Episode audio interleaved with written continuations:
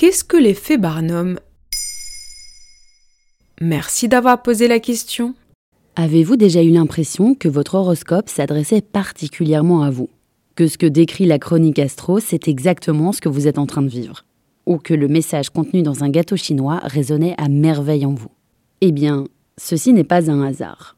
Ce sentiment, c'est ce qu'on appelle l'effet Barnum, c'est-à-dire une distorsion dans le traitement qu'on fait d'une information, une façon de l'intégrer qui est biaisée. Et cet effet-là, de nombreux professionnels l'utilisent, inconsciemment ou pas.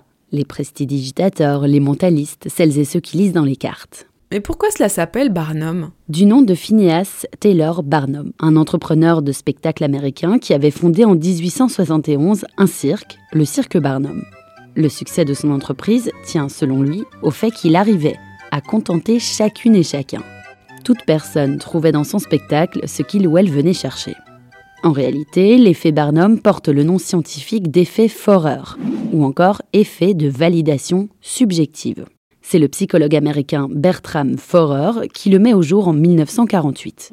Il soumet à ses élèves un test de personnalité et leur remet à toutes et à tous le même résultat. Cette synthèse propose des affirmations comme Vous avez besoin d'être aimé et admiré, et pourtant vous êtes critique avec vous-même. Ou encore à l'extérieur, vous êtes discipliné, vous savez vous contrôler, mais à l'intérieur, vous tendez à être préoccupé et pas très sûr de vous-même. En d'autres termes, des messages extrêmement généraux, universels, même flous.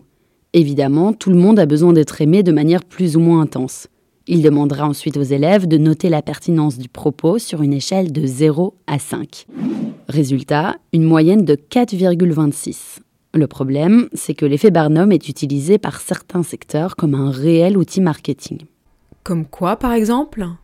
Eh bien, par exemple, tout le business des formations et du coaching autour des personnalités au potentiel, des hypersensibles ou encore des zèbres.